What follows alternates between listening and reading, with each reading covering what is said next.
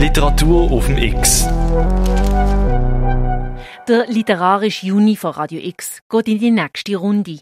Der Wahlbasler Jürg Federspiel hat 1982 seine Ballade von der Typhoid Mary rausgebracht, wo wir Kapitel für Kapitel über den ganzen Monat Juni vorlesen lassen.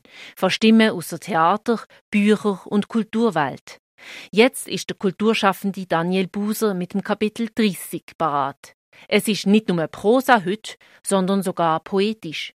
Und dann geht's grad weiter. Der Stafettenstab übernimmt dann die Schauspielerin Claudia Burkhardt. Viel Vergnügen! Daniel Buser Kapitel 30 Es gelte, so heißt es, eine Gesellschaft und Welt zu schaffen, die keine Heldinnen und Helden mehr brauchte. Sehr hübsch hat man sich das ausgedacht, entzückend, da doch jedermann bemüht ist, sich vor allem nicht in eine Heldensituation manövrieren zu lassen. Unser tagtäglicher Opportunismus kann Helden nur noch in jenen sehen, die sich an die Spitze aller Opportunisten setzten. Schau, wie sie auftreten, die Politiker, die Redner aller Art, die Schriftsteller, diese anbiedernde, holperige Volkstümlichkeit mit dem Heiligenschein des Intellekts, als welcher er den Armen im Charakter erscheint. Ich rede also nicht von den Armen in der Bergpredigt, deren Talfahrt nie ein Ende zu nehmen scheint.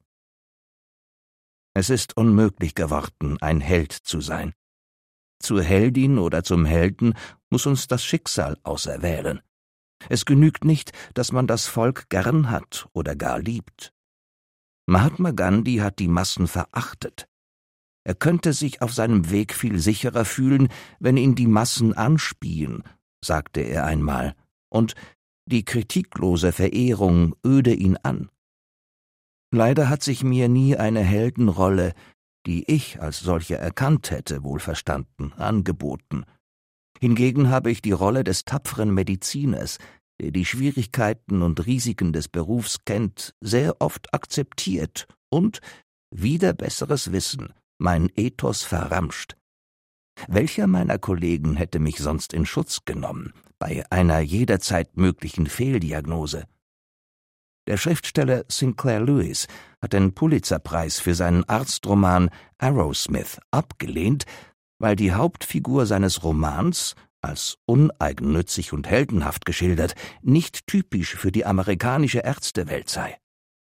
Und wer in meiner Kollegenwelt will sich noch erinnern, wie skandalös sich die Kollegen im Fall Semmelweis verhalten haben? Auch ein Professor Virchow in Berlin, eine Koryphäe in seiner Zeit. Ich verliere mich in Einzelheiten. Doch wenn ich nachts aus dem elften Stock aus dem Fenster schaue, sehe ich ja auch nur Einzelheiten in Form tausender beleuchteter Fenster, hinter denen gelebt, gehasst, gearbeitet wird. Da mir meine Lebenszeit kaum mehr genügend Gelegenheit bieten wird, eine Heldin oder einen Helden zu entdecken, ernenne ich Mary Malone alias Maria Kaduff zur Heldin.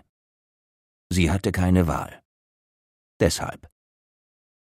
Hinterlass ein Zeichen, Schreib die Namen, die dich quälen, an die Wand eines Pissoirs. Mal einen Strich und schreib, wer so hoch pinkeln kann, melde sich bei der Feuerwehr. Hinterlass ein Zeichen, Kind oder Kegel. Jemand weiß, dass du wiederkehrst. Gieß Wasser auf die Wüste des Nachbarn. Vielleicht hat er seinen Boden besät und weiß es nicht mehr, der von nebenan. Und pflanz keinen Efeu, der wächst von allein. Begeh kein Verbrechen, es wird dich erschrecken, wenn du wiederkehrend die Gründe nicht kennst. Hinterlass ein Zeichen. Bestiehl die Reichen, verachte die Armut, sie wird dich erkennen. Spuck aufs Geld, es wird dich begrüßen. Lass dich malen, bau Häuser. Erfind eine Lüge, von der jedermann sagen wird, die stammt von dem. Und man wird sich fürchten vor diesem Wissen. Hinterlass ein Zeichen, eine Botschaft, ein Wort. Erfind eine Kreuzung von Vogel und Blume. Und dem ersten Kind, das morgen den Weg kreuzt, schenkst du den Taglohn und lächelst es an. Hinterlass ein Zeichen, um die Welt eines Tages nach hundertelf Jahren wiederzufinden als Heimat. Dieses Gedicht habe ich im Namen von Chris Kramer für Mary geschrieben. Ich gebe den Stab weiter an Claudia Burkhardt Kapitel 31 Mary verstand Selbstmitleid als eine Erkrankung der Seele, für die man selber die Schuld trägt. Sie vermisste das Kind, und sie vermisste auch die Farben des Herbstes auf dem Lande, das Weinrot, das Blutrot und die gelben Blätter, die aufleuchteten, wenn die kupferrote Sonne mit jedem Tag ein wenig rascher am Horizont unterging. Doch das war alles. Ein paar der elegantesten Läden entdeckte sie auf ihren Spaziergängen zwischen dem St. Nicholas Hotel und der 34. Straße, und sie kaufte zwei teure Kleider, wurde von den Verkäufern, die so elegant gekleidet waren wie ihre Kundschaft, mit etlichen Verbeugungen verabschiedet. Wohin man die Kleider für Madame durch den Boten bringen lassen dürfe, hatte man sich neugierig diskret erkundigt, und sie gab sich als Madame Malone aus Boston aus, zurzeit wohnhaft im Hotel St. Denis. Sie wusste, dass ein gewisser Monsieur Jules d'Albert sich dort vom Chef de Cuisine zum Hotelier gemausert hatte, indem er sich in einer seiner starken, für die Glückliche jedoch schwachen Stunden durch Schwängerung der Hoteliertochter und nachfolgender Heirat ein ganzes Hotel einverleibt hatte. Andern Tags fuhr sie mit einer Kutsche vor dem Hotel vor, wurde in Empfang genommen und ein Bellboy enteilte, um Monsieur d'Albert in die Halle des Hotels zu bitten. Zu ihrem Erstaunen erschien dieser tatsächlich und trug auch die silberviolette Pappschachtel mit den neuen Kleidern unter dem Arm. Rundlich war er geworden, wohlbeleibt, mit Glatze und pomadig gespitztem Schnurrbart und gab sich begeistert, Miss Malone nach all den Jahren wiederzusehen. Dann bat er sie, vor Höflichkeit tänzelnd, in sein Büro, wo Mary ihm sanft und ohne zu zögern mitteilte, sie wünsche ein neues Zeugnis, welches sie als bisherige Vertreterin des Chef de Cuisine im St. Denis Hotel ausweise und dass sie, Miss Mary Malone, ihre Stelle auf eigenen Wunsch verlasse. Monsieur d'Albert zögerte keinen Augenblick.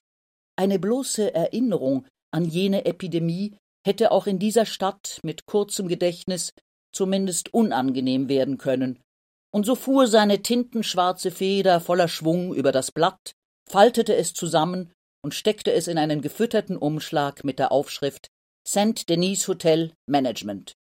Dann verbeugte er sich, froh, sie so bald wieder losgeworden zu sein, und brachte sie zum Portal. Chris Kramers Behausung hatte sich kaum verändert, sah man ab von einem kleinen Holzschopf, den er selber angebaut und angestrichen hatte, ein wahres Arsenal von Werkzeugen, Rollen, Drähten und rostigen Eisenstücken, denen man keine eigentliche Funktion hätte zuschreiben können, und überall lagen auch hier wieder Bücher und subversive Schriften. Er redete nicht mehr von der Weltrevolution, als brauche man sie am nächsten Tag nur am Bahnhof abzuholen, auszupacken und loszulassen. Er schien traurig, so als habe er seine Ideale verschieben müssen. Eines Tages werden wir auf dem Union Square eine Bombe hochgehen lassen, und die Reichen werden endlich aufhorchen. Marys ruhige Frage ging einzig dahin, ob es nicht eigentlich die Proletarier seien, die endlich aufhorchen sollten. Die Proleten sind noch nicht reif dafür, antwortete er. Wir müssen ihnen zunächst die Angst nehmen. Mary nickte. Sie packte die neuen Kleider aus und hängte sie über die Wäscheleine vor der Tür. Wenig hatte sich verändert in dieser Straße, die Armut war vielleicht pittoresker geworden, Wäschefetzen hingen an Schnüren zum Trocknen, neapolitanische und mosaische Kochdüfte wehten durch die Nachbarschaft, Kinder brüllten, im Haus nebenan verbimste die polnische Wahrsagerin, die Tochter ihres Liebhabers, mit einem von Kleister hart gewordenen Strick, und aus einer Kellerwohnung waren die Lustschreie einer Frau zu hören, die sonst um diese Tageszeit als taubstumme Blinde irgendwo am Straßenrand mit Münzen gesegnet wurde. Chris Kramer behielt auf der Matratze wie eh und je seine Unterwäsche an und umarmte Mary, bis sie einschlief. So jedenfalls hoffte er. Mary blieb wach. Sehr lange. X. Das Chris Kramer und Mary Malone in New York in der zweiten Hälfte vom 19. Jahrhundert. Wie Mary jobmäßig weitermacht, wo und wie sie ihr Geld verdient, wer sie vielleicht wieder mit Typhus ansteckt und alles weitere.